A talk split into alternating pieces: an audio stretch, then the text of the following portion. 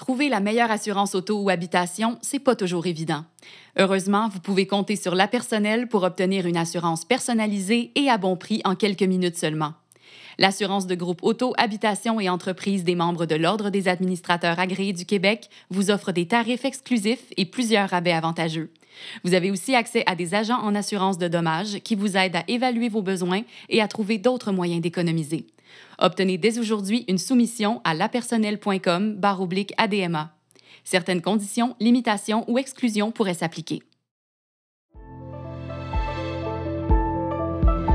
Présenté par l'Ordre des administrateurs agréés, le podcast Profession gestionnaire abordera des sujets en gestion au travers d'entrevues, de conseils et d'outils.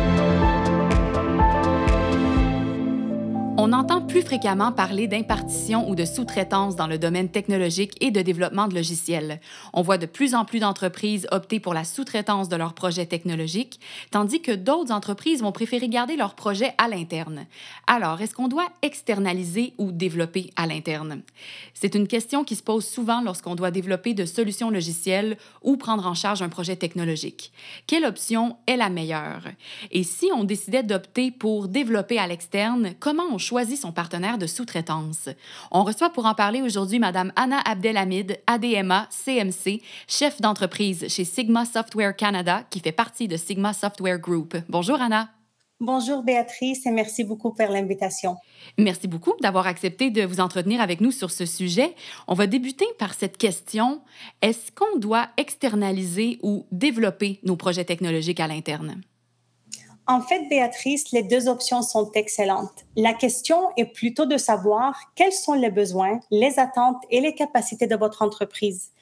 Il est très important de les définir clairement, d'étudier le fonctionnement des deux modèles, de vérifier leurs avantages ainsi que leurs inconvénients et aussi d'étudier le cas d'utilisation typique de chaque modèle.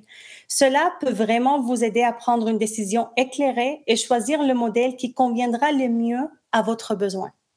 Très bien. Et pourriez-vous nous souligner les différences qu'il y a entre le développement à l'interne et le modèle de sous-traitance? Bien sûr. Alors, le développement à l'interne consiste à déléguer des tâches ou des projets technologiques à des professionnels qui sont employés de manière permanente par votre entreprise. Historiquement, c'est l'approche la plus courante. Dans ce contexte, les membres de l'équipe travaillent sous le contrôle de votre entreprise et sont profondément impliqués dans tout le cycle de vie de produit. Le développement à l'interne signifie aussi que vous devrez embaucher, intégrer, gérer et contrôler les membres de l'équipe, ainsi que de veiller à leur croissance et à leur maintien en poste tout en gérant le projet. Euh, de l'autre côté, la sous-traitance de développement est le modèle dans lequel une entreprise délègue tout ou une partie des activités de développement à des professionnels provenant de partenaires externes. Ces partenaires fournissent généralement aux organisations des solutions de développement clés en main, des équipes de développement dédiées à leurs projets, ainsi que des services d'augmentation de l'équipe. La sous-traitance est une approche qui prévaut aujourd'hui dans plusieurs entreprises. Et quels sont, selon vous, les avantages qu'il y aurait à sous-traiter les projets technologiques? Bien sûr. Alors, la sous-traitance offre euh, des avantages et élargit les capacités de l'entreprise. Je vais vous nommer trois avantages importants de ce modèle d'affaires. Premièrement, la sous-traitance offre une capacité de livraison accrue et des délais de commercialisation plus courts. Elle va permettre aux organisations d'augmenter la vitesse de développement et de renforcer la capacité de livraison. La sous-traitance permet aussi aux entreprises d'étoffer leur équipe avec davantage de spécialistes dans des technologies niches, si on peut dire comme ça. Ça va aussi les aider de réaliser plus de projets et d'accomplir plus de tâches dans le même délai. En outre, les partenaires de sous-traitance disposent souvent de leur propre savoir-faire, de leurs meilleures pratiques et de composants réutilisables qui les aident à accélérer le développement de logiciels. Par conséquent, en tant que compagnie, vous allez bénéficier d'un lancement euh, de votre produit ou de votre, de votre solution plus rapidement sur le marché. Un autre avantage qui est vraiment de mise de nos jours est l'accès à un plus grand vivier de talents. Lorsqu'il s'agit d'une équipe interne, souvent l'entreprise n'a accès qu'à un vivier limité de talents locaux. En revanche, un partenaire de sous-traitance peut facilement constituer une équipe de professionnels qualifiés pour votre projet dans plusieurs pays, car il dispose déjà de spécialistes disponibles. Euh, le partenaire a souvent des canaux de recrutement bien établis dans différentes villes et aussi ils ont une grande notoriété dans les marchés dans lesquels ils sont présents. Et finalement, lorsqu'on ouvre pour la sous-traitance, c'est-à-dire on exploite également des processus de livraison qui ont fait leurs preuves. Les entreprises spécialisées dans la sous-traitance ont généralement une longue liste de projets réalisés et d'expertise dans différents domaines. Cela signifie qu'elles ont déjà établi des processus éprouvés qui garantissent le bon déroulement des opérations. Ces entreprises savent aussi comment organiser le processus de transfert des connaissances, élaborer les exigences, ainsi que planifier et de réaliser le développement. Finalement, les, fournisseurs savent déjà quels indicateurs clés de performance suivre et où trouver des possibilités d'optimisation. Alors, leur expérience est facilement disponible pour que la prestation de service reste stable et prévisible. Et Bon, qui dit avantage va aussi dire désavantage. Euh, quels seraient, selon vous, les, quelques désavantages qu'il y aurait à sous-traiter? Comme euh, tu l'as dit, Béatrice, qui dit avantages dit désavantages. Euh, alors, c'est la même chose pour la sous-traitance. On peut trouver quelques inconvénients. Cependant, il faut se rappeler que bien souvent, les inconvénients attribués à la sous-traitance peuvent résulter d'un choix précipité du fournisseur, d'un manque de dialogue ouvert et des lacunes dans le processus de collaboration entre l'entreprise et le fournisseur. Alors, voici quelques inconvénients qu'on retrouve souvent, mais aussi quelques astuces pour les contourner. L'un des principaux inconvénients de la sous-traitance est que les entreprises ont un peu moins de visibilité sur la façon dont les tâches sont suivies et réalisées. Toutefois, ce problème peut être facilement résolu. Vous pouvez discuter avec votre fournisseur du degré de visibilité et de contrôle souhaité sur votre mission, ainsi que les moyens à mettre en place pour préserver le contrôle. Je suggère très fortement de demander à votre fournisseur des rapports réguliers, d'avoir souvent des rencontres euh, sur l'avancement du projet, avoir accès aux outils de gestion de projet et des tâches de l'équipe, ainsi que demander des démonstrations fréquentes du travail accompli. En suivant ces conseils, vous allez pouvoir avoir euh, euh, un suivi sur l'évolution du projet et de rester informé des changements récents. Un autre inconvénient est l'enjeu de confidentialité et de sécurité. Les risques de sécurité sont présents aussi bien avec le développement à l'interne qu'avec le développement à l'externe. Cependant, ils peuvent être un peu plus élevés lorsqu'on fait affaire avec un sous-traitant puisque vous allez confier des informations confidentielles à un partenaire externe. Alors, il est vraiment important de signer un accord de confidentialité pour préserver vos données, votre savoir-faire et vos idées commerciales. Il est également judicieux de mener des recherches approfondies sur votre fournisseur potentiel et de revérifier la manière dont il garantit le niveau approprié de sécurité des données. De nombreux fournisseurs accordent déjà une très grande attention à la cybersécurité et ils vont prendre volontiers toutes les mesures supplémentaires que vous allez leur demander pour se conformer à vos exigences de sécurité. Le dernier inconvénient auquel je peux penser, c'est le défi de l'intégration des équipes. Souvent, lorsqu'on fait affaire avec des sous-traitants, on fait affaire avec euh, des fuseaux horaires différents de, une différente culture et aussi une différence de langue. Alors, cela peut nuire facilement à l'efficacité de la collaboration entre votre équipe et à l'équipe de vos sous-traitants. Alors, il est vraiment important de s'assurer que l'équipe externe est bien consciente de vos objectifs et de vos stratégies de croissance. Vous devez fournir un retour régulier sur la performance de l'équipe et communiquer de manière constante avec ses membres. Cela aidera votre expérience à être euh, plus euh, efficace et en même temps, ça aidera à choisir une équipe externe qui va pouvoir euh, travailler bien avec votre organisation. Une dernière chose, comment contourner ce défi est de demander de rencontrer les membres de l'équipe de votre fournisseur avant de les signer et de les intégrer à votre équipe. Excellent. Et on, peut supposer que choisir son partenaire de sous-traitance, c'est une procédure qui est sérieuse et élaborée. Tout à fait, Béatrice. Le processus du choix de bon partenaire de sous-traitance, qu'il soit un partenaire au Québec ou un partenaire ailleurs dans le monde, est une étape très importante qui va demander beaucoup d'efforts.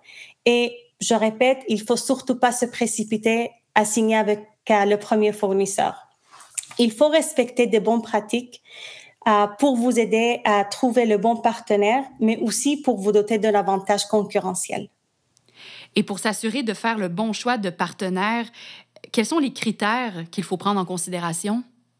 Tout d'abord, euh, il faut définir une charge de travail claire. Avant d'entrer en contact avec des fournisseurs potentiels, je vous conseille de rédiger un document définissant clairement l'étendue de vos travaux. Il vous incombe de déterminer les objectifs de votre entreprise, ses besoins et la meilleure solution possible pour atteindre les résultats souhaités. Si la définition de la charge de travail est un peu très technique euh, au départ, vous pouvez commencer simplement par, par répondre à ces deux questions. Quel est votre besoin exact et quelle pourrait être la meilleure solution potentielle pour y répondre? La réponse à ces deux questions vous aidera à identifier le problème à résoudre, à préparer une feuille de route claire pour dénouer le problème et également à identifier vos objectifs commerciaux.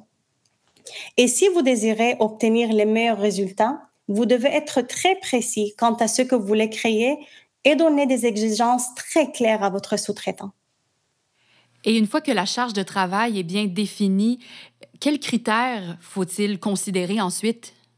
Alors, après avoir rédigé ce document, vous allez devoir euh, commencer à faire votre recherche et trouver quelques sous-traitants potentiels une fois que vous les avez sélectionnés, je considère toujours que c'est mieux de choisir moins que trop. Alors, présélectionnez trois à cinq fournisseurs et vous devez les évaluer en fonction des facteurs suivants. L'expertise technique, l'étendue des compétences de leurs spécialistes, l'accès aux dernières technologies, l'expérience dans la résolution de problèmes complexes et finalement le leur passion pour votre projet convoité. Il ne faut pas oublier qu'en règle générale, plus le partenaire de sous-traitance maîtrise de différentes technologies, de, logiciels, meilleure sera la qualité de votre projet. Très bien. Et donc là, on parle d'aller choisir un partenaire à l'externe, donc ça implique des coûts. J'imagine que le budget va jouer un rôle important dans le choix d'un partenaire de sous-traitance. Tout à fait. Je ne pourrais jamais assez le dire. Il faut communiquer clairement son budget dès le départ. Le coût est l'un des facteurs les plus négligés qui peut, qui peut non seulement ruiner votre relation avec votre fournisseur, mais ça peut également ruiner tout votre projet. Alors, si vous attendez des services de qualité supérieure de la part d'un partenaire, vous devez également savoir que ces services vont coûter plus cher que la moyenne et établir un budget approprié. Avant d'approcher un partenaire de sous-traitance, déterminez et finalisez le montant que vous êtes prêt à investir dans votre projet et communiquez très clairement ce montant depuis votre premier appel avec euh, le fournisseur.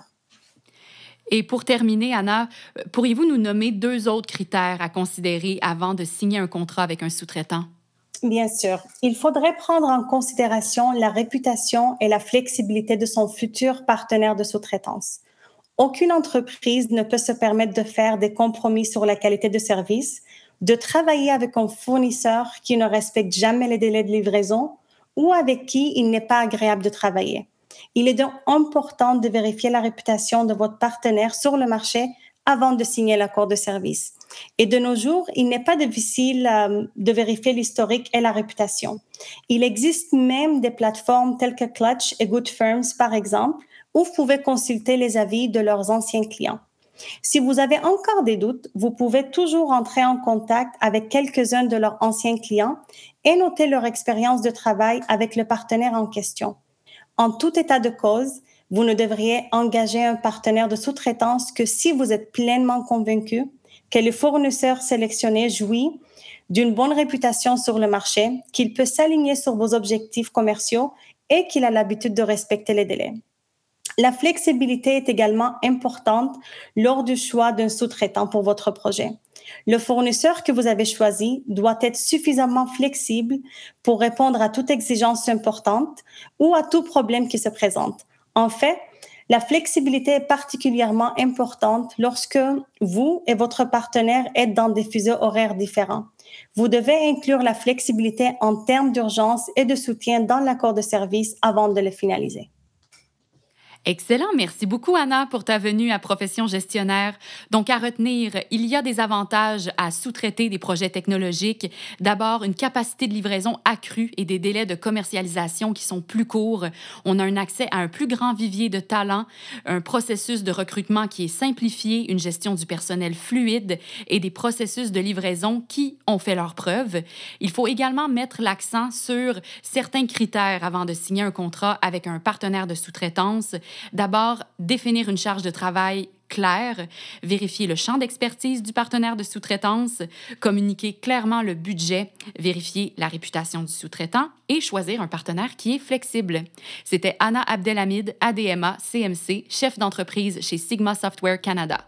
Si vous souhaitez partager sur ce sujet via les médias sociaux, ajoutez le hashtag profession gestionnaire. Merci à tous les auditeurs et auditrices. À la prochaine. Merci beaucoup, Anna. Merci à toi, Béatrice.